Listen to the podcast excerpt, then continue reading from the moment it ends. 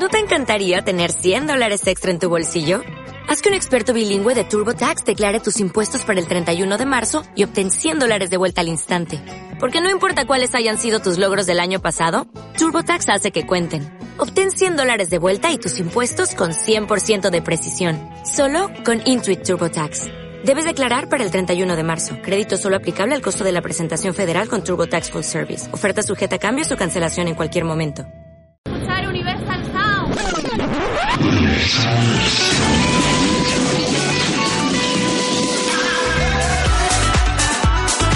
Todas las semanas la mejor música de baile en Universal Sound. Escúchanos en Inforradio.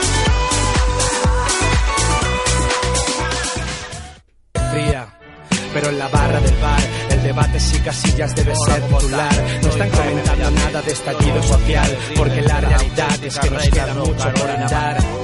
Porque la tele nos maneja y te dicen Muy buenas tardes, empezamos Nunca es tarde, son las 3 menos 25, una hora menos en Canarias. Mi nombre es Paris Pérez, hoy a la técnica Gonzalo Alcaraz. Empieza Nunca es tarde cambiar el estado que oprime. Normal que poco a poco la violencia legitime. Porque se está acabando el Tenemos aquí a nuestras chicas de la otra cara, esos reportajes que nos muestran lo social, ¿no? esos, esos invisibles que oímos de, los chicos del maíz. Eh, ¿Qué tal Ana? ¿Qué tal Carolina? Pues muy bien, aquí estamos una semana más para contarle a los oyentes cosas que no se escuchan normalmente. ¿Qué me traéis hoy? Pues hoy, París, vamos a hablar sobre la enfermedad de Crohn, que es una enfermedad cada vez más conocida, yo creo, pero, pero vamos, una enfermedad sin cura por el momento y, creemos que, está bien que sepamos un poquillo más sobre eso. Es una enfermedad desconocida, ¿no? Pero que, afecta más cada año más. claro, es una enfermedad desconocida, pero cada vez más conocida. Cada vez hay más enfermos. Además, es una enfermedad que cada vez se detecta antes.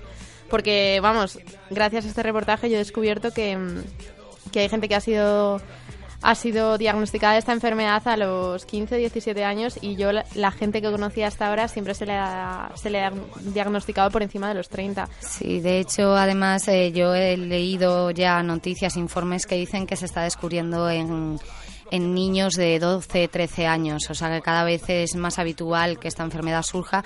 Y además hay un dato que acaban de descubrir que esta enfermedad es bastante más habitual en los países desarrollados. No tienen el dato de por qué es esto, pero sí que se ve mucho más en países desarrollados. Bueno, creo que para empezar lo más importante es qué es la enfermedad de Crohn, ¿no? ¿En qué consiste? Pues mira, París, la enfermedad de Crohn consiste en un mal funcionamiento del aparato digestivo y del sistema inmune. Eh, para ello se clasifica dentro de, las enfermedades crónicas autoinmunes. Para, para dejarlo claro, así por decirlo en cristiano, el problema viene de una malformación o una mala codificación del ADN. Y esta mala codificación lo que hace es que nuestras propias defensas eh, interpreten como algo malo el tránsito de los alimentos por el aparato digestivo. El ataque de las defensas genera una inflamación que suele derivar en una esteniosis. En cristiano, una gran inflamación en el intestino que hace doloroso el paso de los alimentos, pudiendo llegar a una estenosis, estrechamiento del orificio. Total, esto suele derivar en cirugía para cortar la parte inflamada. La enfermedad de mi hermano la he vivido siempre con un gran respeto y con una gran admiración por la lucha y la constancia y con la implicación que le ha dedicado. La verdad que ha sido súper valiente desde el primer momento. A mí me dijeron un día que mi hermano estaba enfermo y que tenía Crohn. Y yo dije, ¿qué es esto? La verdad no lo había escuchado nunca, no conocía a nadie y a nivel familiar tampoco, pero bueno, por medios que teníamos eh, a nivel de familia y médicos y demás, poco a poco nos fuimos dando cuenta de que era una enfermedad para toda la vida. la mayor sorpresa es eh, con la superación con la que mi hermano, siendo muy pequeño, con tan solo 17 años, casi nos desvinculaba de, de lo que era la enfermedad. Y a día de hoy casi sigue siendo así. Lógicamente, las crisis y los achaques, las operaciones, el estar hospitalizado es algo que nos ha tenido a todos muy unidos y por los que todos hemos querido luchar. Ahora, creo que es una enfermedad que se tiene muy poco desconocimiento, se tiene mucho, perdón, desconocimiento a día de hoy sobre ella, que deberíamos de saber mucho más y que deberíamos de implicarnos muchísimo más con la gente con la que la padece. Yo personalmente tengo que agradecer eh, a muchísima gente que le ha apoyado y que le ha ayudado y que a día de hoy él es padre de dos hijos, puede vivir con total normalidad, con su trabajo, pero no deja de tener una enfermedad. Tenemos aquí testimonios de, hermanos que están afectados por esta enfermedad para gente que, no sepa o que desconozca cuáles son los síntomas de la enfermedad de Crohn. Exacto, bueno, los síntomas eh, suelen venir al, hilo de, este proceso de la inflamación que se produce en el aparato digestivo por las defensas. Eh, todos los síntomas que se pueden tener pueden ser digestiones pesadas, mala tolerancia a la comida, una descomposición, posible sangrado. Y una vez que ya debuta la enfermedad, que la enfermedad aparece, existen efectos colaterales como una osteoporosis, artritis reumatoide o fístulas perianales. Eh, ahora vamos a escuchar un poquito más del testimonio de esta chica que se llama María y que tiene a su hermano Pablo enfermo con esta enfermedad desde hace muchos años. Lo más grave de esta enfermedad, la enfermedad de Crohn, mm, desde mi punto de vista de hermana, es que solamente puedes dar un apoyo incondicional, ya que, como he dicho anteriormente, el desconocimiento, el no poder hacer prácticamente nada, eh, te genera una impotencia que solamente la puedes eh, vivir sabiendo que, que, bueno, que él lo está pasando, ¿no? Entonces, eh, es como que realmente quieres hacer, pero no puedes, ya que ni conoces ni, ni sabes cuál es la mejor manera de apoyar. Y la única manera que nosotros, tanto yo como mis otros hermanos y familiares, hemos eh, optado en este caso es el respeto y el amor. El amor hacia nuestro hermano, lógicamente, y un apoyo incondicional ante su lucha y su tenacidad en este caso. Ya hemos visto qué es la enfermedad, hemos visto los síntomas. Eh, ¿Cuál es la cura para, este, para esta enfermedad de Crohn? Pues ahora mismo, aunque muchos os estaréis preguntando esto, eh, ahora mismo no hay cura, por desgracia, pero están investigando cada vez más y, los tratamientos cada vez son mejores y hay más esperanza para, para estos enfermos de vivir una vida más normal y más cotidiana. Bueno, Paris, y para ser un poquito más concretos, como toda enfermedad hay diferentes grados. Hay personas que llevan años en remisión, es decir, mm, sin tener síntomas y sin tener consecuencias graves. Eh, hay personas que, tienen la enfermedad, bueno, en, estos casos la enfermedad está dormida. Otros prácticamente no han, tenido un brote puntual, pero no es una enfermedad que les haya afectado habitualmente. Y hay enfermos que han pasado por una colectomía subtotal y están con un una hilosotomía encima. Es decir, hay enfermos que han tenido que ser operados a causa de esta enfermedad. Pero bueno, son como, es como todas las enfermedades. Mm, en función, yo creo que del grado que, eh, que tú tengas, te afecta de una manera o de otra. Por ello siempre se dice que no hay un Crohn igual. Y es verdad, es una enfermedad que evoluciona de, de, forma muy diferente en todos sus pacientes. Lógicamente, se ha de tomar precauciones pues para evitar los brotes y minimizar su actividad. Y bueno, ahora queremos hablaros de Pablo. Pablo es el hermano de esta chica que nos ha dado su testimonio. Tiene 31 años y padece esta enfermedad eh, desde hace ya bastantes. Le surgió entre los 15 y los 17 años. Hemos tenido la oportunidad de hablar con él y para presentarlo hemos elegido estas palabras que él mismo nos ha transmitido a través de, de un email. Un aspecto fundamental es el psicológico. Llevo desde los 15 años con la enfermedad, es decir, ya he vivido más años con ella que sin ella.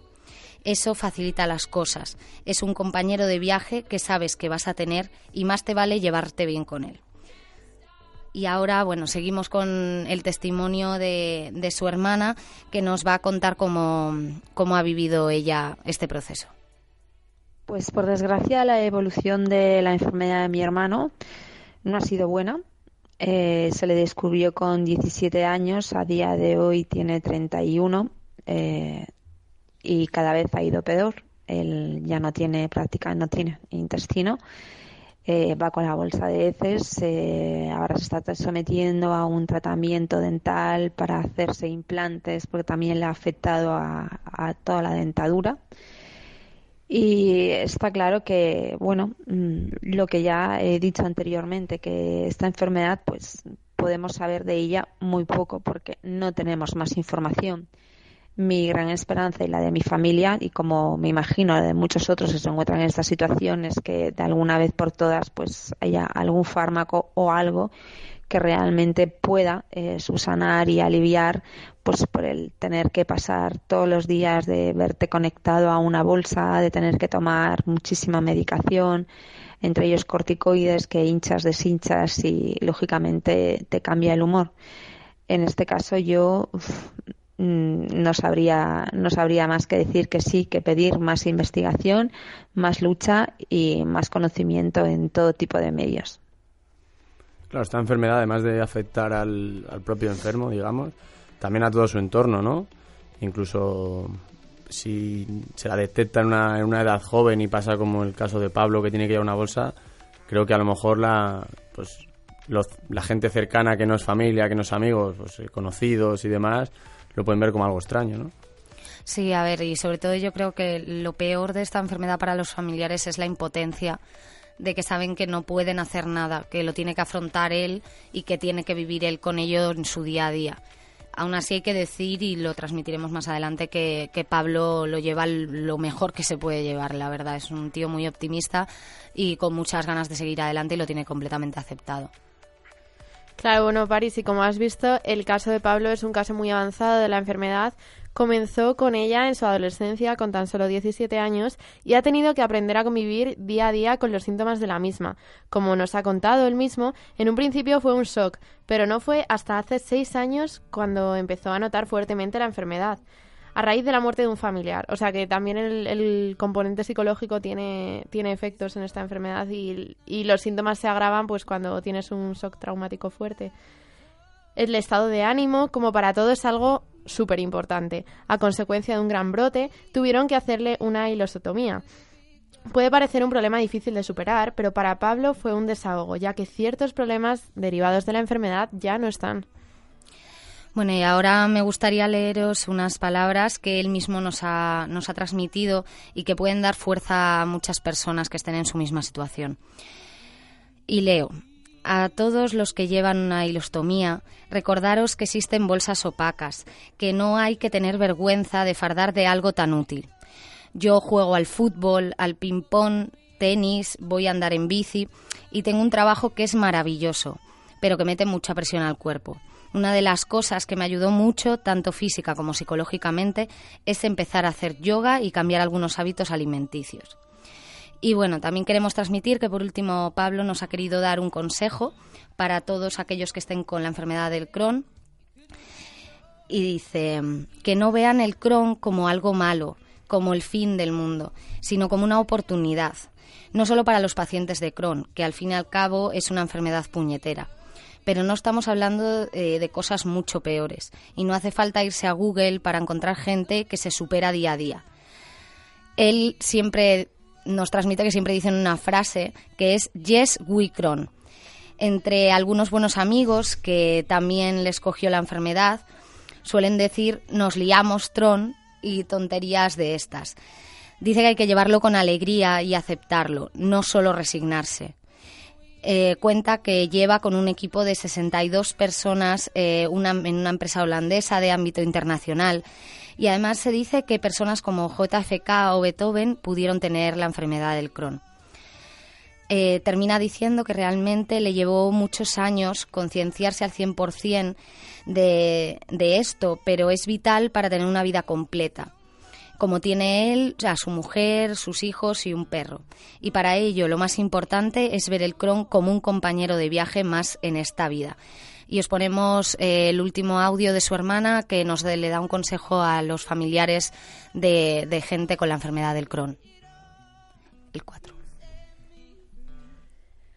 Pues mi consejo para otras familias que estén en esta situación ante una enfermedad de Crohn, yo puedo decir que mi hermano lleva viviendo con una bolsa en la que se depositan sus heces ya más de cuatro años, creo recordar, pues es que le respeten, que respeten su espacio, que respeten su enfermedad, que den el apoyo cuando nos lo piden y que realmente no hagamos de una que la enfermedad crezca.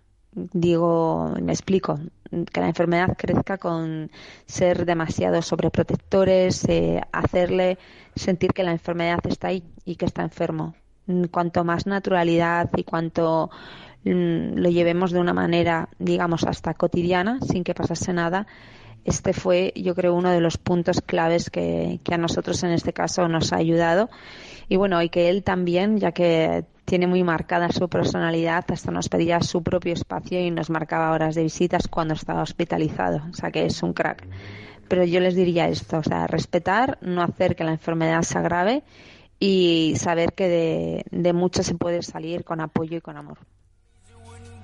Bueno, entonces, con este, es, este es el último testimonio de, de la hermana, ¿no?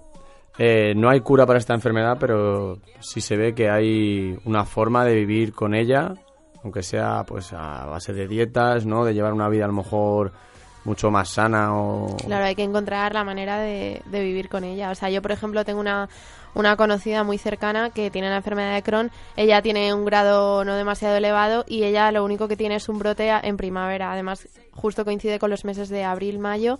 Entonces, eh, ha llegado a estar hospitalizada dos meses, pero bueno, es un, es un brote anual. Ella hace una preparación durante el año para ese brote y sabe que, que eso va a tocar probablemente, porque desde hace 10 años no hay año que no haya estado hospitalizada. Entonces yo creo que también el, el componente psicológico es, es muy importante y Pablo es un ejemplo de ello. Pablo, mm, yo no conozco a Pablo, pero vamos, es una persona que ha aprendido a vivir con ello y creo que, que eso es gracias a, como todas las enfermedades, tienen una parte que es la enfermedad en sí y otra parte que es tu cabeza y es como tú cómo tú encajes. quieras ver. Claro, y cómo tú encajes, consigas encajar en tu vida esa enfermedad. No, sí, yo sí que conozco a, a Pablo y como él ha contado, él está casado, eh, tiene dos hijos, tiene una vida completamente normal, lleva un equipo de personas muy grande en una empresa muy importante. Y, y, él es lo que dice, hay que entenderlo como un compañero de viaje y no como algo que te hace la puñeta porque no vas a poder deshacerte de ello. Luego también quería comentar que, este chico nos ha dicho que los métodos que están utilizando en la sanidad cada vez es mejor, cada vez eh, los medicamentos eh, tienen mayor efecto. Dice que la sanidad de nuestro país está bastante preparada para esta enfermedad, cada vez más. Hace años era menos, pero hoy en día cada vez los hospitales están más preparados y, que no hay que tenerle miedo y que hay que aceptarla, eso está claro. Claro, si vas a, va a ser de por vida y no hay una cura, sino que simplemente hay fármacos o una manera de sobrellevarla, mmm, sabiendo que se puede llevar y como dice Pablo, que él juega al fútbol, que va en bicicleta, que no es que esté en su casa todo el día sentado sin poder moverse, sino que puede hacer una vida lo que llamamos normal, solo que pues con un poco más de cuidado, supongo, que, que pues alguien que no tiene esa enfermedad de Crohn simplemente, ¿no? Exacto, y que además darse cuenta que también tener en cuenta que Pablo es una de las personas que tiene la enfermedad más avanzada, que también hay otros casos, como dice Ana, que son bastante menos graves, que no te molestan tanto y, que existen diferentes grados, que no todo es hasta el punto en el que ha llegado Pablo. Claro que hemos, o sea, Pablo es una persona que tiene la enfermedad en un grado muy avanzado, entonces él ha sabido encajar esa enfermedad en su vida y ha dejado de ser una enfermedad, ha empezado a ser una forma de vida. Pero, pero claro, hay personas que viven con unas, o sea, con las consecuencias que sienten de la enfermedad son mucho más leves. Entonces, no tengo ni idea, pero es una enfermedad con la que desgraciadamente no tiene cura, pero que con la que se puede vivir y hacer una vida completamente normal, como hemos visto en el caso de Pablo, que es un caso mm, muy con un grado muy elevado de la enfermedad y hace una vida totalmente normal. O sea que me imagino que una persona mm, optimista y con una actitud positiva, mm, con una enfermedad con un grado mucho más leve, puede llevar la enfermedad totalmente, o sea, puede hacer una vida totalmente normal. Además, como nos ha dicho María y nos ha dicho Carolina, que le ha transmitido Pablo, eh, la investigación y el conocimiento de esta enfermedad poco a poco va siendo mucho mayor y, hombre, digo yo que a lo mejor algún día se llegará, o si no, una cura, a algo que, que, la deje ahí latente, ¿no?, dormida y que mm, ni siquiera salgan los síntomas. Eh, pues con el audio ¿no? de Silvia, una hija de, de una enferma. Sí, Silvia es una chica de 23 años que tiene a su madre con la enfermedad del Crohn desde que nació y le hemos pedido que nos dé su testimonio de cómo lo ha vivido ella, cómo, cómo ve a su madre y, y cómo tiene su experiencia. Con este audio nos despedimos de la otra cara. Eh, nos vemos la semana que bueno la semana que viene no nos vemos porque sí sí nos Sí, sí vemos que nos sí vemos. Sí, nos No vemos, sé sí, por nos qué me vemos. da- El día festivo es el martes. no sé por qué, porque siempre tengo en la cabeza que esta ¿No te gusta la esta- cara, no París? siempre, siempre tengo en la cabeza que es martes o sea es- me gusta más porque la, la tengo a principio de semana la semana que viene nos vemos con otra cara no con otro reportaje social y con el testimonio de Silvia hija de una enferma nos despedimos Hasta la semana que viene. hasta la semana que viene chicas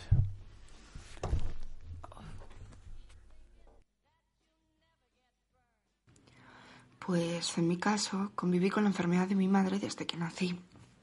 Por eso la viví con cierta normalidad.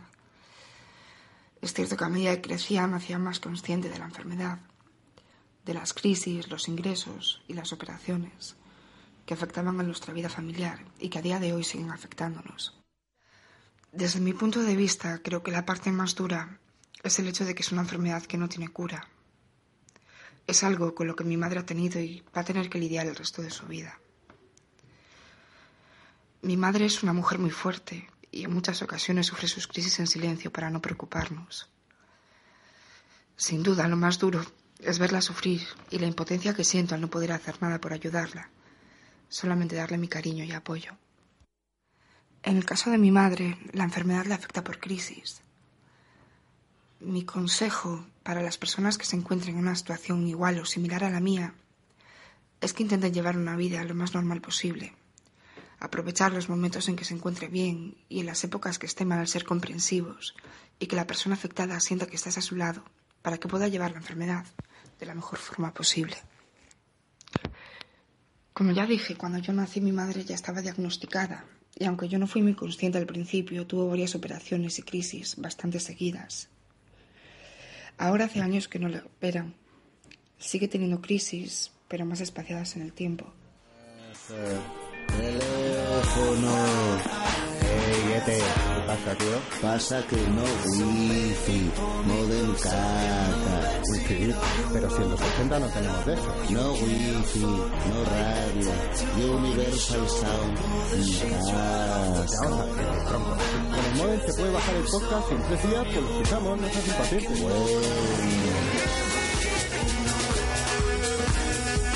Todas las semanas la mejor música de baile en Universal Sound, en nuestro podcast o en Inforradio.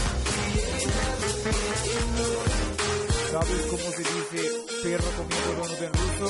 Trotsky maska ruska. Escucha Comer y Contar todos los miércoles de 8 a 9 de la noche en Inforradio. Fast, fast.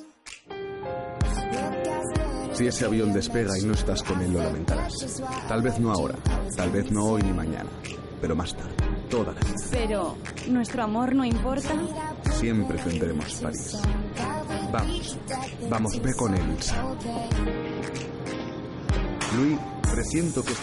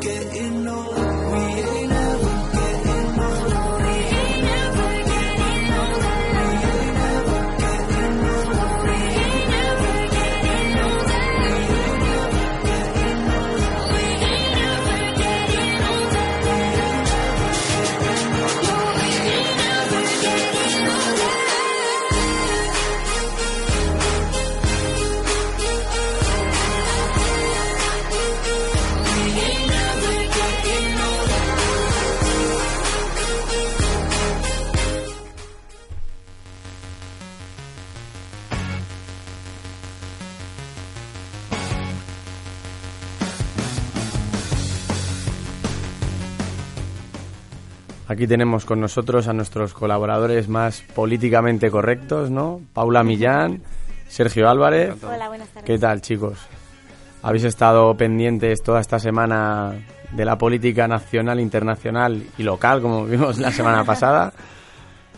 ¿Qué, qué tenemos? ¿Qué tenemos? Hemos visto cómo el PSOE se está autodestruyendo a sí mismo, el debate Donald Trump, Hillary Clinton, que hay ahí dos, tres puntitos de ventaja de uno sobre el otro. Y hablaremos sobre la huelga de hoy. Y lo importante de eso, la huelga estudiantil, El tema del día.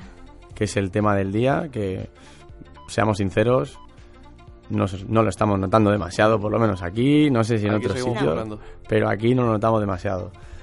Bueno, Bueno, pues contarme, ¿cómo va el PSOE? ¿Qué pasa en el PSOE? Bueno, pues ha sido una semana bastante r- revuelta en el PSOE, puesto que el domingo 23 de octubre eh, eh, votaron dentro del seno socialista si se abstenían y así apoyaban a la investidura de Mariano Rajoy, o por el contrario, eh, votaban no y había terceras elecciones. Salió eh, 139 votos a favor de la abstención contra 96 en contra. Esto fue presentado por Elena, por la euro- eurodiputada Elena Valenciano, que como se esperaba contando con el apoyo mayoritario. Después de la votación del domingo salió el presidente de la gestora Javier Fernández Fernández, en donde se produjo, en donde dijo que se produjo un debate intenso, claro, duro, franco y, respetio- y respetuoso dentro del comité del comité federal. Después, eh, el pasado, bueno, ayer, el martes eh, también se reunieron el PSC, el Partido Socialista Catalán, en donde no salió no salió el- la abstención, sino que todo lo contrario, salió el no a Rajoy y según ha dicho Miguel Iceta, el portavoz general del, del partido catalán, el problema del PSOE es España, es Rajoy, pero desde luego no es el PSC. Esto es importante porque creo que, que Miguel Iceta está haciendo algo que Pedro Sánchez tendría que haber hecho, que es dar un golpe sobre la mesa sobre la investidura de Mariano Rajoy. Sí, Hombre, pero Pedro Sánchez lo intentó y Ya. hicieron ese pequeño, no sé si llamarlo golpe de Estado, bueno, vamos, Sí, sí, totalmente. revolución total en el, en el Comité Federal, dimitiendo 17 diputados, o sea, bueno, 17, eh, ¿cómo se dice?, de la comisión, ¿no? De 17 miembros de la comisión de- del Partido Socialista. O sea, que no era tan fácil ponerse ahí y decir, dar un golpe sobre la mesa, porque yo creo que lo dio y se le rompió la mesa directamente. A ver, lo que pasará ahora es con el no del PSC, yo creo que tendrán o terceras elecciones o eh, abstenerse en bloque, como dije, como dijo Miguel Iceta que se podría dar. Bueno, en, reali- en realidad para la investidura de, de Rajoy solo se necesitan 11 abstenciones, o sea, no se necesitan Claro, por eso será O una... sea, el no del PSC al final yo creo que va a ser simplemente una especie de ruptura dentro de- del partido, Otra más. otra más, que ya se está pensando incluso en poner sanciones o echar al grupo mixto a, a que diga que no, o sea, al que vote no en ese, en ese grupo socialista. Siempre se autodestruye el, el PSOE, pero al final acaba saliendo. Y un partido que lleva ciento y pico años y que ha vivido todas las etapas de este país, bueno, todas las etapas recientes, Sí. yo creo que va, va a seguir dando que hablar. No, no va a ser tan fácil que el PSOE diga Se- que se es- rinda, ¿no? Ya, yo eso es, eso es. Yo creo que va a seguir, va a seguir dando caña allí, va a seguir en la oposición. Aunque seguirá Mariano Rajoy de momento, pero esperemos que en las siguientes gobierne un partido de izquierdas. Bueno, y- bueno no, no quiero dar mi opinión. No, bueno, bueno. Antes de nada decimos que las opiniones aquí en este programa son de cada uno, ¿eh? Ah, no vale, del programa. Vale, vale, vale. Sí, esa es mi opinión personal. Eso es, esa Y es la bueno, opinión de Sergio Álvarez personal, chicos, todo el que... Es de Sergio Álvarez, no de nunca es tarde. Bueno, yo creo que de la mayoría de los jóvenes también piensan igual. No hables por la mayoría, no generalices. Mucha gente, yo creo. Sí, bueno, mucha gente, pero luego las elecciones van como van. España es un país de izquierda donde siempre gana la derecha, ¿eh? Sí, sí. Yo no digo nada. Sí, totalmente claro, ¿eh? totalmente de acuerdo. Y bueno, pues hubo reacciones ante la votación del domingo de la abstención eh, dentro del propio Partido Socialista, como hizo Pedro Sánchez a través de su Twitter, donde dijo, pronto llegará el momento en que la militancia recupere y reconstruya el, eh, su PSOE. Un PSOE autónomo, alejado del PP, donde la, la- donde la base decida la fuerza. Esto verdad no sé cómo, cómo decirlo en plan de Pedro Sánchez, pero Yo lo que no, creo creo que- que... no creo que llega mucho estas reacciones. Yo creo que Pedro Sánchez tendría, debería tener un poco más, más cuidado con el Twitter porque yo creo que ya es entretenimiento nacional. Cada cosa que hace Pedro Sánchez o cada cosa que dice, sacar Twitter de hace cuatro o cinco años. Y yo que soy un adicto a Twitter, te lo juro, me, me, me, me lamo las manos, me, la- me relamo cada vez, cada vez que veo que Pedro Sánchez hace algo porque es que su Twitter es pura magia. Hay muchos piques y dentro de Twitter esta red. También salió en defensa del no César Luena, quien fue secretario de la Organización General del PSOE, y que ha dicho, hoy se ha tomado una decisión contraria al sentir de la militancia. Eh, la militancia debe tener voz y voto cuanto antes. Eh, para después concluir con otro mensaje, abstenerse para que gobierne Rajoy es un grave error. El PSOE está incumpliendo su compromiso con los españoles. Sí, pero si yo fuera ellos tampoco estaría tan segura de que eh, la militancia no quiere una abstención, porque como ya comentamos la semana pasada, hay mucha gente del PSOE que, que ya está cansada, está harta y que dice, mira, absteneros ya, vamos a, a no ir a por las terceras elecciones, por favor. Además, yo creo que es peligroso hablar eh, por la militancia. Yo creo que al final la militancia y los votantes lo que hacen es votar a un partido y en ciertas ocasiones y ciertas decisiones dejarla, dejar que las tome el partido. ¿no? no puedes estar comentando y preguntando. Esto suena muy antidemocrático, sí, lo sé, pero no puedes estar preguntando por cada cosa que vas a hacer a tus militantes, porque al final vas a tener una masa, ya hemos visto que ha sido 139 a 96. Sí. O sea que, que sí, es, Y dos abstenciones del, dentro del partido. es, es mayoría, pero, pero mayoría absoluta, pero simple diría. O sea, no, no es tan, tan la victoria de la abstención frente al no. Entonces al final puedes cometer el, el error de dividir a tu propio partido más todavía. Si llega a salir 120 a 115, ¿qué, qué haces? Abstención no. Es, es complicado. Es que el PSOE está en una situación que desde fuera parece fácil, pero desde dentro tiene que ser mm, eso una lucha a, muerte. Tiene la llave del bloqueo institucional, yo creo. Pero pff, saldrá, yo creo que abstención y gobernará Mariano Rajoy. Se decidirá todo el próximo sábado. También debería el PSOE ponerse fuerte, ¿no? Tener una un peso importante en, en las decisiones, ¿no? Dice, vale, yo más tengo, pero eh, no va a ser abstenerse para nada. Aunque sea investidura, Claro, eh, por lo menos en, en la posición contraria, en la posición que, que critique la- las leyes que impone el gobierno de Rajoy. claro, y no solo que critique, incluso quien pueda poner Claro, sus claro, propias claro. leyes. Exacto, por esto mismo yo creo que tienen que juntarse ya otra vez lo antes posible y, y presentarse como un bloque unido para poder ser el, el partido contrario a Rajoy. Es, es bueno, lo, lo que te digo es que es complicado, es complicado. Yo no me quiero poner en situación ni de... es complicado, pero es, No me gustaría ser Pedro Sánchez. No, no, ahora mismo no me gustaría ser el, el presidente, vamos, el, el secretario de la gestora, Javier Fernández. Javier Fernández. El, el único cargo que me gustaría tener ahora mismo en el PSOE es el de Susana Díaz, que está ahí como siempre por detrás. Se va a cargar, le da igual, a esa le da igual. Esa, hacerme caso que esa sí que va a ser, esa va a ser el mal del PSOE, es la que está por detrás. En el, en la absten- cuando, cuando se votó abstención, eh, cuando tuvo que hablar ella, no dijo ni una vez la palabra abstención, sabiendo que todo el mundo sabía que estaba a favor de la abstención. No dijo ni una vez abstención.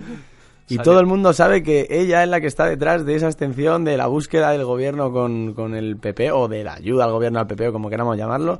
Y es que, ojo, qué política, qué política, pura Salió- y dura. Salió hace poco un meme, un vídeo en, en Twitter, además salió, en el que aparecían recreando una escena de 300, en donde están eh, van a tirar al personaje. Creo que es el inter- creo que esa, esa parodia la hizo el intermedio, que sale Mariano Rajoy como, como Leónidas, Sí, sí. Pedro Sánchez como el emisario, y salen por detrás. Susana todo- Díaz como esposa de Mariano Rajoy. Sí, sí. Sale. Ah, Leitmotiv. Nos dice, nos dice Gonzalo, nuestro técnico que es Leitmotiv. Sí, sí, brutal. También sale por ahí Felipe González como uno de los, de los espartanos matando a los mensajeros. sí, sí, sí. Y, y termina con 300 días sin gobierno, que yo creo que es un resumen Sí. en plan cómico de, de la situación actual de España. Ojo cómico, pero... Ya, ya, que es real. sí. Pero certero. Haya habido, haya habido... Sí, sí, sí. Ha habido palos. Sí, yo creo que también. Bueno, a- hablando de palos, eh, en otras fuerzas políticas también quisieron dar- mostrar su malestar a través de Twitter, como es el líder de Podemos, Pablo Iglesias, en el que dijo el fin del turnismo como sistema de partidos y da paso a la gran coalición que nos tendrá enfrente como alternativa. Esto, un mensaje importante de Pablo Iglesias. Madre mía, Pablito, Pablito, Podemos, podéis.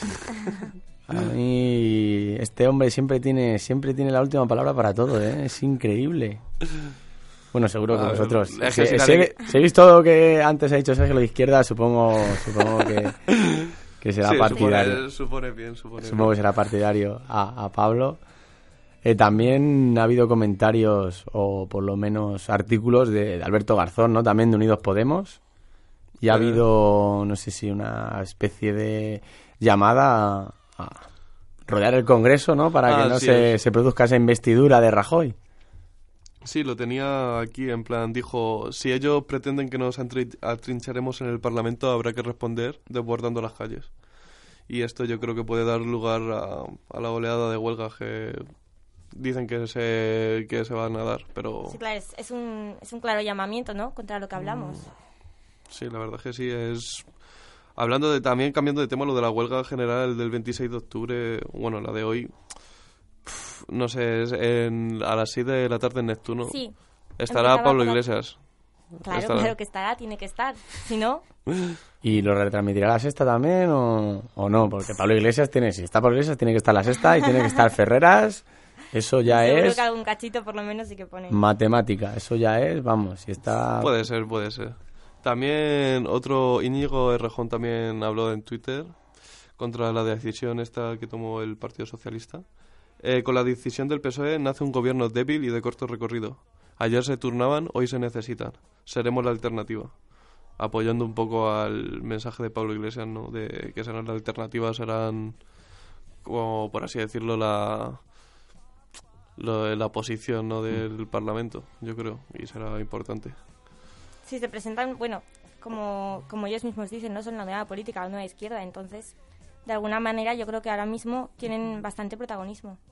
Sí, yo creo yo creo que también, o sea, nadie quiere nadie quiere negociar con Podemos, pero siempre está ahí. Yo yo siempre yo soy un partidario de Podemos, yo ya lo he declarado. Aunque también tienen cosas malas, pero Hombre, todos los partidos tienen cosas malas, está claro. Pero bueno. Bueno, hablemos sobre el tema importante del día, la, la huelga, ¿no? Bueno, Y- te- tema importante, como he dicho, que, que las huelgas son importantes siempre, pero que yo no estoy notando no estoy notando mucho. Que No. es huelga general, huelga estudiantil, Estudiantil.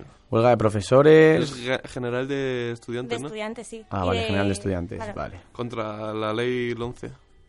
Que no sé si habrás escuchado hablar sobre esta reforma. Sí, bueno, he escuchado que quieren poner una reválida, que... En cuarto de la ESO cuando finalicen. Y que si suspenden los alumnos esta reválida, en plan, si ellos aprueban todo cuarto y suspenden la reválida, pues se quedan sin la ESO. Que eso me parece... Es que es una locura. Es que es una total locura. Y va a pasar lo mismo en bachiller. O sea, Sí, en gente bachiller que también. tiene el bachiller aprobado y que no va a poder acceder a la universidad. Pero vamos a ver. Eso no pasa ahora también, si no apruebas selectividad. Mm, Pero, por lo menos es- tienes el título de bachiller. Claro, y es mucho Ah, vale. más fácil. Te puedes presentar a selectividad en el mismo año dos veces, por lo menos, porque yo no sé, yo no creo que hayan hablado nada sobre las recuperaciones de las reválidas, ¿no? Para eso también tendremos que esperar a ver. O sea que entonces la reválida es que si tú no apruebas esa reválida, no tendrías el título ni de bachillerato No. tampoco después de haber estudiado dos Aunque o tres tengas años. las asignaturas aprobadas, nada, creo que son ocho exámenes de, bueno, de ocho asignaturas de primero y de segundo, o sea, es que es una locura. Hombre, lo que sí es verdad, siendo la locura que sea, que hay que hacer una reforma eh, educativa a todos los niveles, pero una reforma educativa que, que tengan todas las fuerzas políticas, ¿no? Esto es una muerte, esto es una ley muerta. Esto según salió, creo que hace el año pasado, hace dos años con, Sí, con sí, Wert, sí. era una ley muerta que todos los partidos políticos y toda la gente de, de- de- que no era del PP, bueno, todos los diputados no eran del PP, decía lo mismo, ¿no? Sí que cuando, cuando vayamos nosotros vamos a, a de- a derogarla, o sea, es- habéis creado, habéis hecho, habéis aceptado una ley muerta antes, antes de tiempo. Sí, bueno. Antes yo- de que salga siquiera. Muchas preguntas surgen en torno a esta ley, como si es necesaria, pero está claro que no es necesaria ni es conveniente que se haga aquí en España. Una reforma educativa tiene que haber. Yo Pero- tengo 23 años estudiado y he estudiado con, con tres eh, leyes distintas. No es normal que un tío con 23 años haya estudiado con tres leyes distintas. Pero eso tanto el PP como el PSOE, como cualquier partido político que hacía antes y deshacía a su antojo. Con las mayores absolutas. Ya te digo, yo con 23 años he estado en la LOE, en la LOXE y en la última no sé si era la, la, LOSE o algo así. Es que eran, ya te digo, en tres. O sea, cada vez que quitaban una asignatura ponían otra. Ahora te doy filosofía, ahora no, ahora te quito música, ahora te quito... Yo decía, madre, pero queréis dejar de marearnos ya te volvías loco, te volvías loco. Darnos una, una educación que eso, que todos los partidos políticos o que la gran mayoría de partidos políticos se acepte y se deje durante 10, 15 años y, oye, que es malos resultados. Bueno, pero por lo menos es una a largo plazo y no a corto plazo porque en este gobierno ya seguro que al 11 se va a derogar. Si es que está más claro que el agua. Claro, es que esa es la cuestión. Tendrían que ir cambiando, pero periódicamente, en plan de hacer una, un área de educación para 10 años, 15 años, y claro, la sociedad va evolucionando. Eso también tendría que evolucionar, pero por lo menos han tenido un plazo para fijarla y para que funcione bien. Claro, para saber cómo funciona, luego el resultado. Si, si tú haces una ley a 15 años y el resultado es salen todos tontos, pues a ver, hablando La mal y cambias, pronto, claro. hablando mal y pronto, pero has tenido suficientes, has tenido ya dos o tres generaciones, dos o tres promociones, mm, que no solo porque la, la educación no se ve en, oye, salgo de la uni- del, del instituto ya de repente, no, sino tienes que ver cómo s- llegan a la universidad, cómo es eh, en sus puestos de trabajo. Si tú en cuatro años la cambias, al final, o en cuatro o en tres, al final no vas a saber si funciona la ley o no, o si funciona Claro, esa claro, reforma educativa. Es eso, es- está invo- involucionando nuestro sistema educativo, yo creo. Está, en vez de hacia adelante, va hacia atrás. No sé. Yo creo que esta huelga servirá, bueno, la huelga de hoy servirá por lo menos para que se den cuenta de que, de que no sirve, aunque ellas se tendrán que haber dado cuenta, pero bueno, Pablo Iglesias lo tendrá, se lo dirá. Bueno, también, también te digo que muchos chicos y muchos muchos jóvenes que estén haciendo la huelga lo que van a hacer es aprovechar que es la fiesta del cine e ir al cine por tres euros. Claro, claro, claro. Yo he ido al cine esta mañana y he visto a niños que decían, hoy no me pasas lista. Pues muy mal, niño, tienes que hacer huelga. Claro, si haces huelga, ves a la manifestación. Pero no Claro. hagas huelga para ir al cine para quedarte en casa. O por lo Yo- menos tienes que saber por qué es la huelga. No hacer una huelga de yo porque hago huelga, no, porque no voy a clase. No, no, haz una huelga. Vale, niño, tú con 10 años no, pero tú adolescente, con 15, 16 años, que ya tienes una capacidad de autocrítica y de crítica intelectual mayor, por favor, entérate de por qué es la huelga. Claro. Y. Yo es que no los puedo criticar porque también en mi edad era así, era había huelga y lo que, lo que más deseaba era no ir a clase. Pues muy mal por tu Pues parte. Ya, ya, ya, ahora me Yo doy no- cuenta. Yo, yo iba a las manifestaciones y salía en los periódicos. Yo no hacía huelga directamente. A no ser que dijesen que se iban a suspender las clases, yo no hacía huelga. Soy un reaccionario, lo siento mucho. A mí la revolución no, no me da de comer. Bueno, y vamos con el último tema, Paula, ¿no? Sí, exactamente, con el debate de Estados Unidos el 16 de octubre, que actualmente los sondeos dan casi 6 puntos de ventaja a Clinton. Esto es que si a día de hoy se celebraran las elecciones, eh, Clinton tendría el porcentaje de voto en un 48,8%, mientras que Trump sería un 41,2% lo que tendría. En contra de esto, Trump ha puesto el, el ejemplo o el pretexto, como lo quieras llamar, del Brexit, porque todos los sondeos decían que, que el Reino Unido permanecería dentro de la Unión Europea y mira lo que pasó. Todos lo sabemos, ¿no? Se ha agarrado un clavo ardiendo Trump. Sí. Que ojo, también tiene algo de razón, porque si es verdad Sí. que vemos como las encuestas en el último año y medio, dos años... Da un poco de miedo eso, ¿eh? La verdad. Pero bueno, después el, el mapa político en Estados Unidos la verdad es que está bastante reñido. Florida se ha convertido en el más disputado de los llamados estados péndulo y este año la elección puede estar de nuevo en sus manos. La cuestión es si los nuevos registros de, de hispanos serán suficientes para compensar el aumento de los votantes que, que están a favor de Trump ahora mismo. Por lo tanto, está la cosa un poco en que la capacidad de Donald Trump para atraer a los votantes y la llegada de los nuevos electores hispanos van a ser Van a ser puntos ¿no? sí, exactamente. A ver, yo creo que ya está claro, en plan... Yo creo que Trans ha ganado la fama de, de machista, aunque será... Ya, Aunque machista, diga lo contrario- racista, eh, defraudador, pero míralo, ahí está. Yo creo que con una sociedad tan abierta, por así decirlo, estamos evolucionando y es más abierta de mente, yo creo que esa ideología de Trump sobra. Yo aquí estoy un poco con, con Paula, que el escándalo machista eh, ha salido hace poco, pero lleva ya cuántos, hace cinco años. Desde de 2005 empezó la, Pues, la primera Mira, grabación. 2005. Estamos hablando de un hombre que ha dicho que va a poner una valla contra los mexicanos y que van a pagar los mexicanos. Eh, que todos los musulmanes o cerca de la región islámica van a tener que pasar un control mucho más férreo que cualquier otro simplemente por su religión. Y todavía ha sido, es candidato republicano a la presidencia de Estados Unidos. O sea, eh, que, que es, está a un paso de poder ser el presidente de la mayor potencia del mundo. Que, que imposible es, no sé yo si tanto. No sé yo si es tan imposible. A ver, imposible no, pero muy difícil lo tiene para, Ah. para que gane. Los, son, los sondeos dan 41%, 41-42, 40, creo. o sea, que tampoco es un tampoco es un tan mal resultado.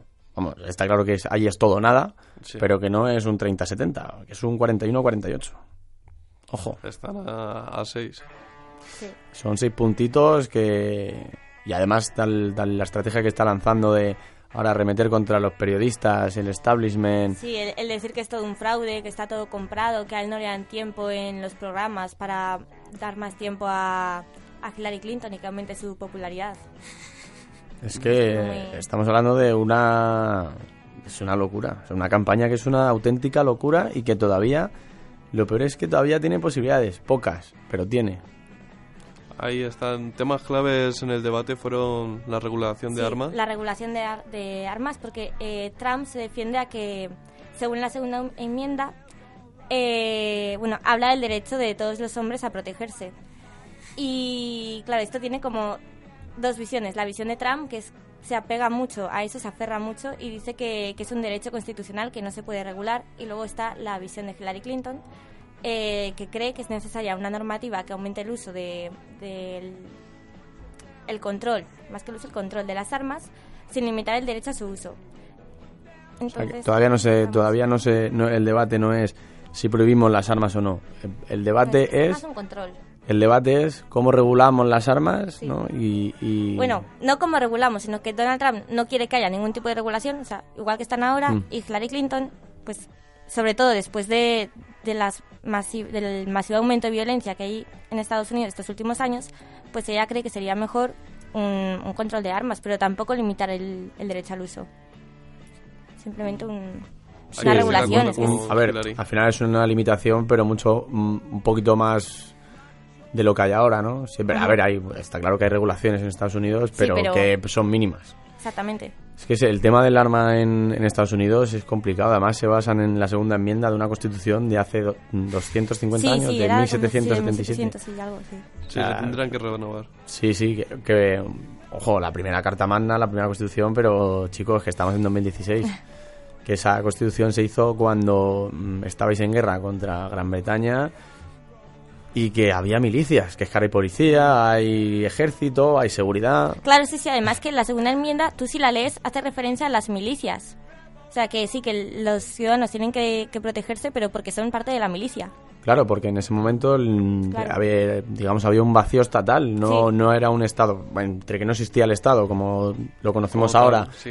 con sus fronteras y su, digamos, eso, Estado-nación, su sentimiento patriótico, eh, ni siquiera había los Estados Unidos que, que vemos ahora. Claro. Eran colonias y que hicieron una constitución, eso donde dice Paula, la milicia era que tenía que, Que defenderse. que defenderse de, es la razón. Otro de los puntos claves, aparte del control de arma, creo que ha sido la inmigración. ¿no? Exactamente. Ahora mismo Clinton aventaja a Trump por 48 puntos entre los hispanos.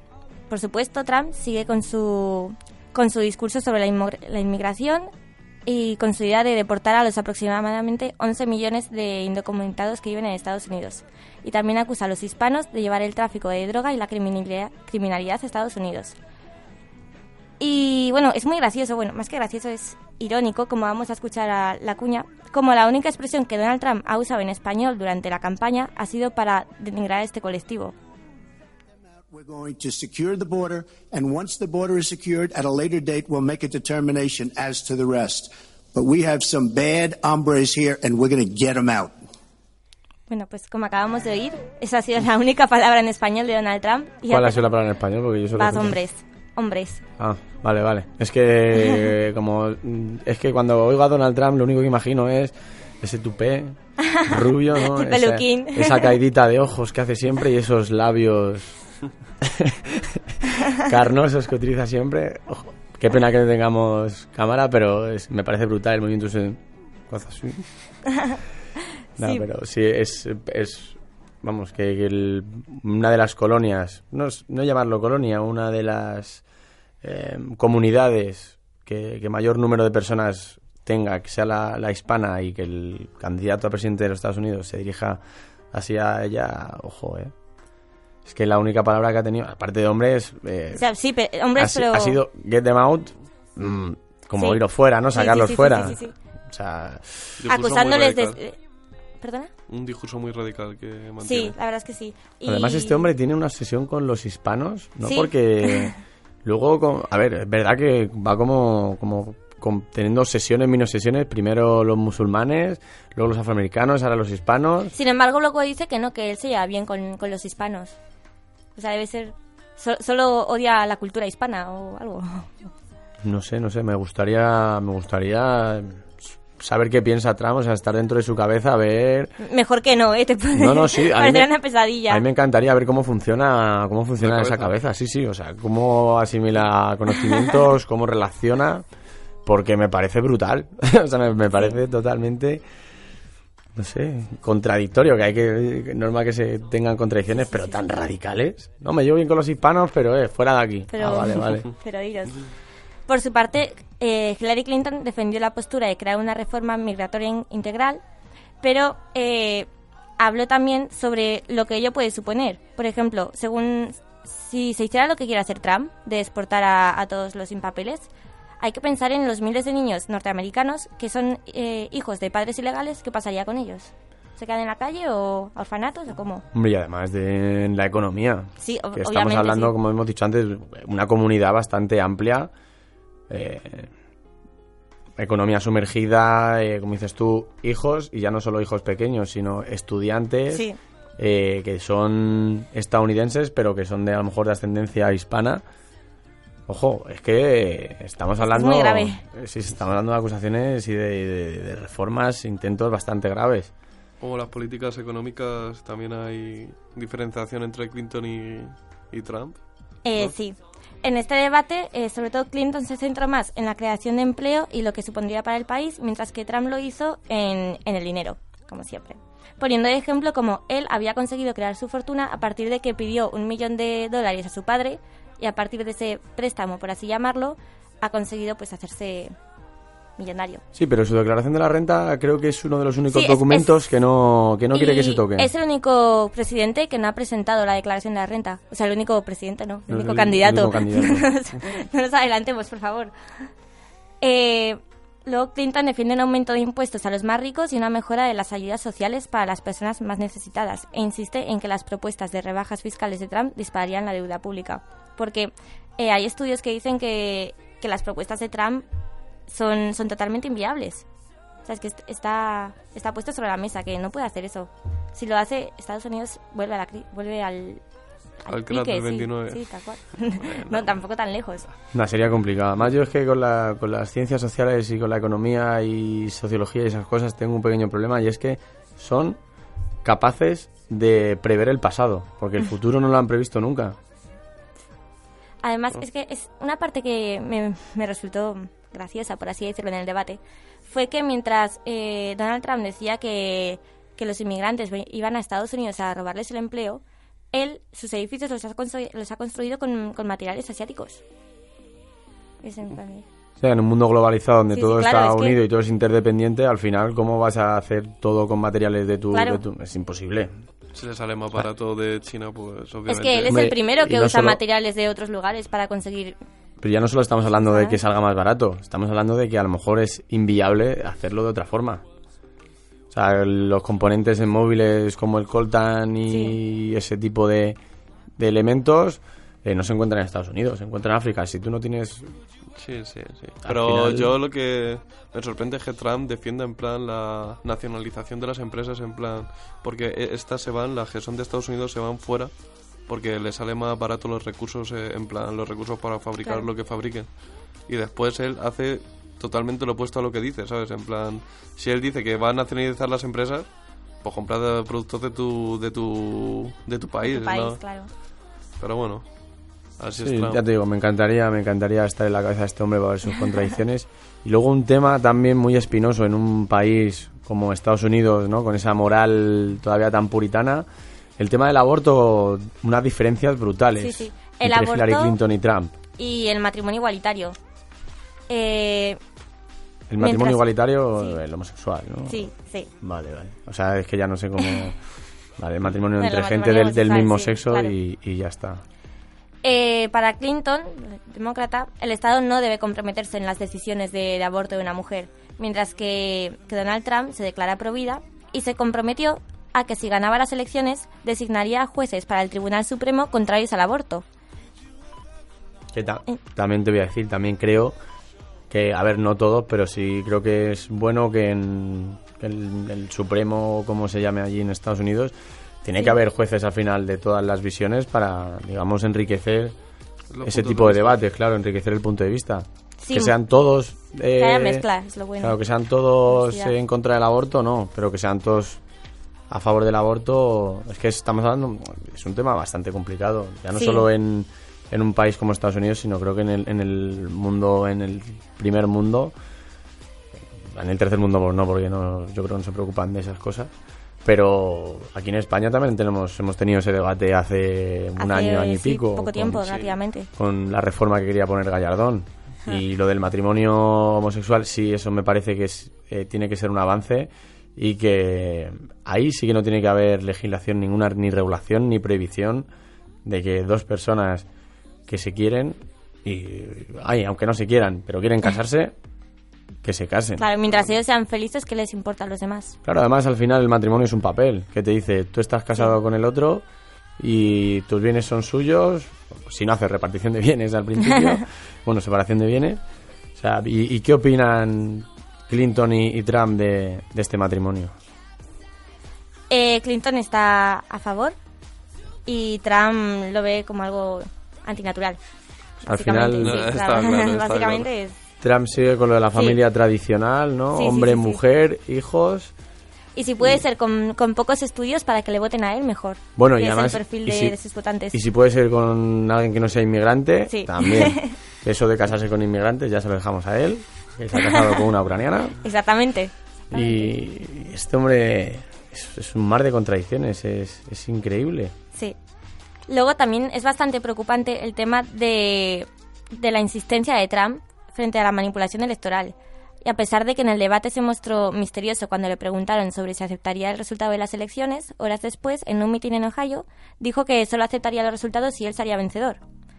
Y esto pues es bastante preocupante, ya que si no los aceptara, el si no aceptara el resultado, tendría que empezar un proceso judicial que acabaría en el Tribunal Supremo. De esto hay muy pocos precedentes. El, el precedente más actual fue Al Gore, el dem- demócrata, en el año 2000, tras la ajustada derrota frente a Bush. ¿Y qué pasa si, si no acepta los resultados? En el caso de, de Al Gore, él lo que pidió fue un recuento de votos, pero que al final no se llevó a cabo. O sea, que puedes, o sea, después de haber Sí. perdido las elecciones, Sí, puede todavía puede, podemos seguir teniendo. Trump para rato. Sí. Bueno, a nosotros la verdad, voy a decir, nos viene bien porque así tenemos una sección internacional los miércoles, yo creo que Interesante. Interesante bastante cuca. ¿sabes? Sí, sí. Bastante, bastante, bastante completa, ¿no? Aunque solo sea Trump. Pero Sí. bueno, además, este hombre consigue que, que no se hable de Clinton. Me parece, me parece brutal. Es que es un showman. Me parece brutal porque es va a perder las elecciones, pero pero no se va a hablar de Clinton, se va a hablar solo de Trump. A mí me recuerda como Mourinho, en plan... Bueno, ¿eres del Atleti o eres...? Del Madrid, del Madrid. Vale. Pero lo recuerdo como Mourinho, en plan que era el agitador, por así decirlo. En plan, aunque no gane, la va a liar, ¿sabes? En plan, yo creo que se hable de mí. Es Bueno, que yo soy de Mourinho y no soy de Trump, tengo que decirlo. Trump es como un niño pequeño. En cuanto le dicen que no, le da la pataleta. Y como él lo que busca es el protagonismo, a él le viene de lujo, en realidad, es que le digan que no. Sí, sí. Pues vamos a seguir, vamos, vamos a ver cómo avanza esta, eh, este último mes, ¿no? Que queda para las elecciones 8 de noviembre. el 8 Sí. de noviembre. No queda nada. Eh, ya nos quedan solo tres días de hablar de Trump. Esperemos. Eh, y espero que la semana que viene, bueno, seguimos con el tema PSOE, seguimos con Trump. Y hablaremos Y sobre los novedades. refugiados. sobre Vale, vale. Os iba a pedir eso, por favor, un, un día que, que tenemos que evadirnos, Cambiar, de, sí, evadirnos sí, de sí, Trump sí. Y, y que nos den otro. Pues chicos, muchas gracias por haber estado aquí. nos vemos gracias. el miércoles que viene. Y a ver si os volvéis un poquito más políticamente incorrectos, no tan correctos que... Vale, vale, vale. Terminamos. Genial. Hola, ¿cómo está?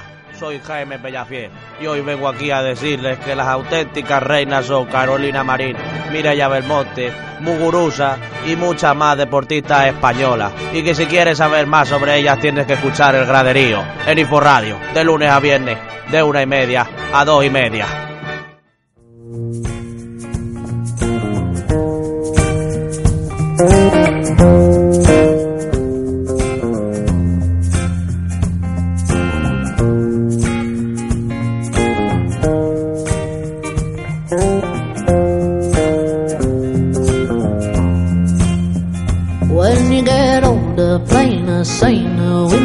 Remember all the danger we came from. Burning like embers, falling tender, longing for the days of no surrender years ago. And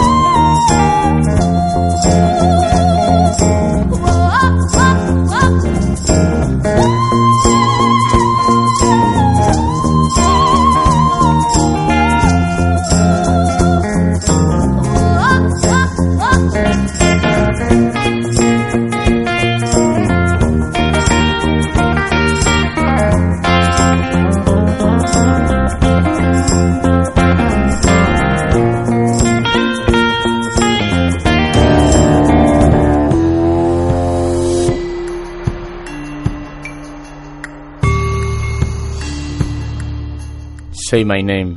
Lo siento, es que siempre que oigo esta canción tengo que, que... Me viene a la mente Heisenberg. Tenemos nuestra mesa redonda de expertos en series. Y, Cuadrada, cuadrada. Bueno, vale, nuestra mesa rectangular de expertos en series. En Carni, experta en Black Mirror. Bueno, eso Encarnación López Sánchez. Roberto Cuevas, Rubiares y Ana López. Ares, por favor. Rubiares, vale, perdona. Es que no sé si es Rubén Ares, Rubiares, tío, te has puesto tantos nombres. Soy poli- polifacético. Arrancamos. Hola, me llamo Ruby, no me sé cómo ¿Y Ana López no está? Sí, Ana López ya la ha dicho. Ah, ya la ha dicho. Sí, pero yo no soy experta, yo oyente. Yo tampoco soy experta, soy oyente y mm, participativa. Bueno, pues para vosotras que no sois expertas, eh, estas, este último mes de octubre se ha estrenado de HBO Westworld, eh, un remake de una película de los años 80, eh, cuyo guionista es el hermano de Christopher Nolan, Jonathan Nolan, eh, donde está Anthony Hopkins, eh, hay varios actores eh, conocidos, no sé si estaba Aaron Paul, es que, joder, no me sé todos los nombres. Lo siento, Ruby, no te rías, no me sé No, no, todos los nombres. Es de lo cerca que tenías a Robert. Ah, vale, vale, vale. Bueno, pues la serie nos lleva a un mundo, un mundo distópico futurista eh, donde es una especie de vida o red social tipo Home Life, segunda vida. ¿Os habéis jugado alguna vez al juego este? El Homeland ese o Sí, el Home Homeland, gran serie. No, Me no, no. con la A tercera ver, temporada. a ver, chicos, es como una especie de vida em, internauta, ¿no? Entonces, pues introducen allá a los, a los protagonistas y de momento lleva tres o cuatro episodios y pues a ver cómo, cómo se cómo se va desarrollando la serie. Es una de las más caras de HBO y es la apuesta de HBO de, de esa cadena eh, este año que hemos visto pues Juego de Tronos, eh, también nos trae True Detective, en Los Soprano también, pues es, es su apuesta de este año y lleva mucho en postproducción. Se grabó en 2012 y va a salir en 2014, ha salido en 2016. Así que es la, la más esperada de, de esta temporada. Dicen que es el sustituto de, de- de, Juego de Tronos. que Sí. Es la gran apuesta de HBO para cambiar, para pasar de Juego de Tronos el éxito y mantenerlo con Westworld. Claro, porque Juego de Tronos, recordemos que solo quedan dos temporadas, la sexta, la sexta, no, la séptima y la octava, que son el año que viene, y que en total van a ser, si mal no recuerdo, 14 episodios. Eso, se han acortado el número de episodios, solían ser 10 y los han reducido, así que bueno. Y dicen ahora- que va a volver uno de los personajes míticos de los más queridos por los fans, así que veremos. Además, ya Yo se sé que, creo que sé quién es. Sí, yo creo que va a ser... eh, La mama. No, yo creo que va a ser eh, Henry, el hijo de, de Robert Baratheon. Ah, no, yo, creo- Yo, cre- yo creo que va a ser Kathleen Stark. Sí. Yo creo que eh, sigue viva. Vale, tú has hecho un cacho de spoiler Ya, eh, bastante me lo dices tú que nos hicisteis un spoiler Bueno, de Walking hablando Dead. de Walking Dead, hablando de Walking Dead, eh, vuelve la séptima, bueno, se estrena la séptima temporada, lleva Puedes solo, decir a quién muere, ya lo dijiste lleva- otro día aquí en antena, ¿vale? lleva solo un episodio, eh, esperado, sorpresas, Llega Negan, se lloros, carga a dos personas. lloros y a esas dos personas que se carga han grabado un vídeo para los fans y además para que no se sepa a qué otros actores matan y a qué otros personajes están grabando escenas con dobles eh, para que no se pues los fans no sepan a quién a quién matan y a quién no matan O sea, hasta ese hasta ese punto llega el control de las Bueno, producciones esa para escena, que no la última de la anterior temporada y la nueva, grabaron, mataban a cada uno de los personajes que estaban ahí en la escena. Claro, porque además se filtró, se filtró el justamente el día anterior del, del primer, o sea, el día, el primer, ah, El día anterior del estreno. el día anterior del estreno se filtró quién iba a ser uno de los de los muertos y el otro, para el que haya leído los cómics, se sabe quién es. Yo alucino con los spoilers. ¿Por qué la gente es tan... Bueno, no puedo decirlo en Tan antena, París, pero... eres tan de, de cero a París. Decir de cero a spoiler. Par- París, ¿cuántos spoilers haces? Pero yo hago los spoilers porque a mí no me molesta que me los hagan. O sea, Claro. yo disfruto del camino y no solo del final. Es algo que Madre mía, deberíais me ha parecido ver en internet que han salido a la luz varios spoilers de la nueva temporada de Juego de Tronos. No me he metido porque no Sí, voy a hacer a ver, auto-spoiler. yo por lo pero- visto, por lo visto he visto una, por lo visto he visto, valga la redundancia, eh, hay una imagen, pero que es un fake, que es eh, uno de los caminantes blancos, el jefe de los caminantes blancos encima de un dragón. Pero eso es un fake como, un billete de, de 8 euros, ¿sabes? Eso es falso, Hombre, totalmente. y hielo con fuego nunca se han llevado muy allá. Pero Hombre, bueno, se, llama, se llama Canción de Hielo y Fuego. Además, para. Bueno, creo que todos ya hemos visto. Es que de- es un spoiler bastante grande de la última temporada. Pero ala, el libro se llama Canción de Hielo y Fuego por algo. Porque quizá hay dos mundos, el de hielo y el de fuego, o dos reinos. No has visto, no has visto Juego de Tronos, ¿no? No, pero calla que No, he quedado bien. Pues ahí está. está. No, no, ahora me he perdido, yo lo he visto, tío. Eh, pues. Haz ver. spoiler. Es que no. Vale, hago No, no, spoiler. ¿por qué la No gente.? No, no, no lo hagas No, no, porque no, yo me no, Perdona, no, perdona. Ha pasado Vale, un año desde chicas. que se estrenó. Claro, ha serie. pasado un Perdona, año. pero igual Vale. no tenemos tiempo libre para verla. Y tenemos Eh, otras o cosas lo, mejor o lo gestionan muy mal. Perdona. Uy, toma ahí, toma ahí. Bueno, Lo eh, yo lo gestionaré como a mí boca. me venga No, en es gana. como la gente que empieza a ver ahora Juego de Tronos y no le puede decir que Ned Stark está muerto y le Sí, sí. decapitan. A mí lo que me hace gracia es que la gente no le pueda decir que Jesús murió en la cruz. Es que Cojonante. sí, sí, sí. Es como en House of Cards. La gente dice, pero no me digas que Frank Underwood va a ser presidente de Estados Unidos, pero si se ve, ¿eh? Además, además eh, el, el anuncio de, de House of Cards era el ayudante de Frank Underwood diciendo Sí.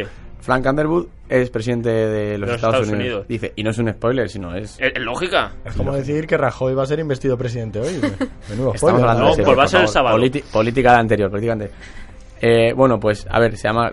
Dicen los, ¿De los qué serie teóricos... estamos hablando ahora? de Juego de Tronos. Ah, vale. Dicen los teóricos que se llama Canción de Hielo y Fuego porque recordemos que Jon Snow en la última en el último capítulo se revela que es hijo de Lyanna Stark, ¿no? ¿Lyanna o Lysana? Lyanna, ¿no? Lyanna Stark y de y de eh, Rhaegar Targaryen, entonces es eh, los Stark por el hielo y los Targaryen por el fuego. Él es el heredero legítimo al trono. Bueno, O sea, ese que no, se puede pinchar a Daenerys, ¿no? eh, son primos, pero vamos, No, vaya. cuanto más prima, más Pero, arriba. perdona, no se puede. Además, no además- puede pincharse a la prima cuando los. los eh, ¿Cómo se llama? Sí, sí. Cersei y el Y- hermano Takataka del primer capítulo, ya, niño. y Jaime, además, además también que esto es Los real. Lannister, Es- madre mía. Esto no es de una serie, esto es real. O sea, antes en las monarquías y todas eh, las casas reales se casaban con primos hermanos y era así. Si no, porque te viene era Felipe el hechizado, era Felipe el hechizado. Era el Eh, hechi- a, era la, a la hechizado. prima se la rima y a la prima hermana con más ganas. Bueno, otra serie también, quitando ya Juego de Tronos, otra serie que ha vuelto ha sido Black Mirror, que en lugar de ser de Channel 4 la, la británica, Netflix compró los, los derechos y ha sacado seis episodios, con la política que lleva Netflix siempre de sacar todos de, de una vez, en lugar de esperar semana a semana. Mejor. Me parece muy bien. Es lo mejor que pueden hacer, ¿eh? Y son seis episodios, que junto a los otros seis hacen doce. O sea, las antiguas temporadas eran episodios de, de tres, estas son de seis. Y por lo visto, eh, bueno, re- y hay otro también de hace dos, dos años, que era el, de, es el especial Navidad de con John Hamm. Sí. Y entonces, pues son tres episodios y por lo visto el nivel está bastante alto y Netflix ha invertido eh, más dinero del que había antes, sacando incluso uno eh, basado en la nueva tecnología en el ejército, o sea, tipo drones y demás. Otro parecido al de... mm, si mal no recuerdo ahora. Yo me quedo con el primero, de hecho, ¿eh? ¿Con cuál es el primero? Yo es que los he visto desordenados. Cuando el presidente se... Eh, y el cerdito. En directo Vale, a vale. mm, cerdo. A mí me Has hecho ya todo el spoiler, niña. A mí... No, se, ¿Cómo mm, he dicho, se... mm, Se, No, mm, al sí. cerdito, pues entonces ya sabes que Pero mm, sí, al cerdito. no hace falta. La premisa es que secuestran a una joven y le Eso dicen es. al primer ministro que tiene que acostarse con un cerdo para salvar a la, Vale, a la pero joven. la cosa está. ¿El presidente se va mm, al cerdito o no Pues, mm, al cerdito? Mira, es decir, al final la serie... al, final, al final sí, mm, al cerdito. Ajá. Pero A porque Pig. toda la serie van a ser... Yo me quedo con el de los recuerdos. A mí me gustó mucho el de los recuerdos. Creo que además es el mejor. Sí. ¿Cuál es el de los recuerdos? ¿El, El que de- es infiel a Sí, su sí. mujer? No, no, no, no. la El que es infiel no. El que es infiel la mujer no. Eh, es- tienes una especie de memoria Eh, externa eso detrás del- de la oreja y entonces eh, La pues, CPU, sí. Todo, todo, todo tus recuerdos se van almacenando y tú puedes revisarlos y entonces en una cena descubre que su mujer no le fue infiel, sino que en esa época, en esa etapa en la que todavía no estás 100% Estabilizado. con, con tu pareja, eh, pues su pareja se estaba acostando con otro. Ah, Y entonces lo ve a través de los recuerdos de su mujer y empieza... Pues, Ah, que lo ve. Ah, podías Sí. coger el chip, yo que Con sé, una la S, pantallita. Claro. la SD card, te la cambias Claro. y pones la de tu piba. Sí, sí, claro, lo que puedes hacer es ver- al final ver los recuerdos como una especie de película, lo que pasa es que en lugar de ser los recuerdos como tenemos nosotros ahora, que al final están pues, eh, Algunos digamos, supeditados a sí. sentimientos, a, a vivencias, a contexto, tú tienes En plan objetividad. la imagen tal cual pasó. A mí el que me dio muchísima fatiga, pero fatiga fatiguísima, fue el de el que el marido se, o sea, fabrica Sí, el un- de la muerte del marido, ¿no? muere su marido y fabrican un marido de En plan, de mentira. Me suena haberlo visto. Mientras Sí. lo hagan bien. No, a mí el que... O sea, Sí, y no, hacía todo. Además, e- eso. A ver, es que Black Mirror es. eh, al final es una. No sé ni de- cómo me gusta Es esa una esa serie que te hace ¿eh? pensar. Mira, a mí cosas. yo la he intentado describir de alguna manera y es como si tú estás comiéndote tu comida, viene alguien, se la come, la escupe a la cara y está mejor que, que tu comida normal. ¿sabes? Totalmente. Es como, toma, te echo toda la cara, toda la mierda que estás viendo y te va a gustar y te la vas a comer y vas a decir, qué buena. Y la del y la del chico este que vivía entre pantallas, nunca lo Sí, entendí. no, el que hacía todo el rato bici para conseguir Sí, créditos. es, es explicarme ese capítulo porque todavía no Y lo luego se entiendo. lo da a una chica para que le traicione y se dedique al porno. Bueno, pues en... Bien hecho. en un- Bien hecho, no, le porque al final no traga traca, no le, como no el cerdito. no le traiciona, no le traiciona.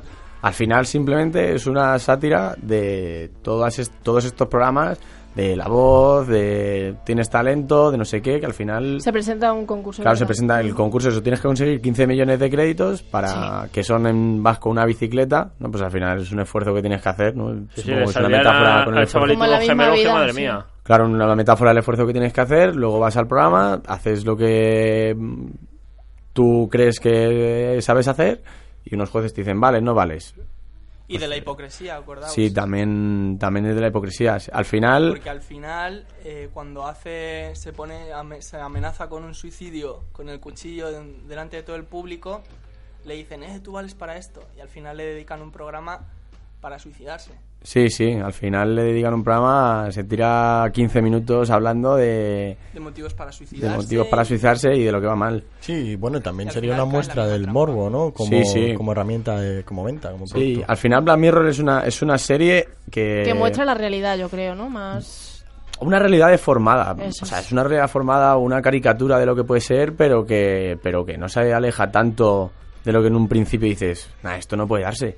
Sino que una vez que tú ves la serie dos o tres veces y te pones a recapacitar, como dice Rubí, te hace pensar y dices, es que, a ver, está claro que sería un caso distópico y exagerado de lo que puede llegar a ser, pero que no vamos tan desencaminados a eso. También está el de Waldo, Ay, que, eligen a presidente, bueno, que se presenta a presidente A mí ese me Donald gustó Trump. mucho también, ¿eh? no, Donald Trump Ah. no. Se representa a Waldo, que es un personaje de ficción, un dibujo animado. Y Donald Trump no es ficción, porque madre mía. A ver, lo iba, iba a asimilarlo con eso. Claro. Yo- Pelucón, sí. Como una campaña política que. Entonces, Claro. Una manipulación. alumbra a de nuestros oyentes, París, te dejo, te dejo.